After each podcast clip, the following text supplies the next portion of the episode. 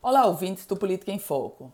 Nós já conversamos aqui por diversas vezes sobre a situação do estado do Rio Grande do Norte ser devedor das prefeituras municipais. Prefeituras que vivem uma crise financeira, crise essa agravada com dinheiro que elas, as prefeituras, poderiam receber do Estado, mas o governo Fátima Bezerra não paga. E agora chega, inclusive, uma decisão judicial. Observem só.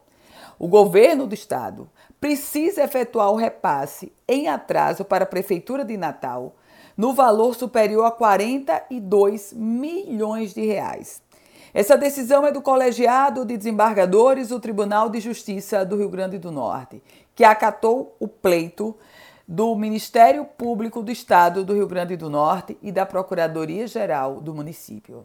Esses atrasos, esses 42 milhões de reais, são referentes a programas de assistência farmácia básica, fortalecimento de atenção básica, atenção às urgências e ainda o reajuste de média e alta complexidade.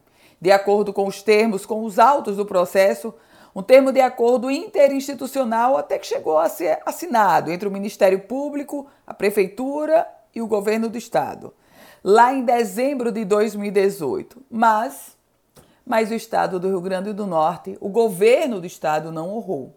E agora o governo está obrigado a fazer esse repasse de 42 milhões de reais.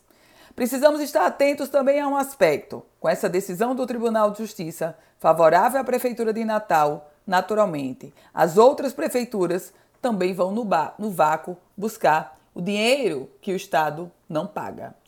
Eu volto com outras informações aqui no Política em Foco, com Ana Ruth Dantas.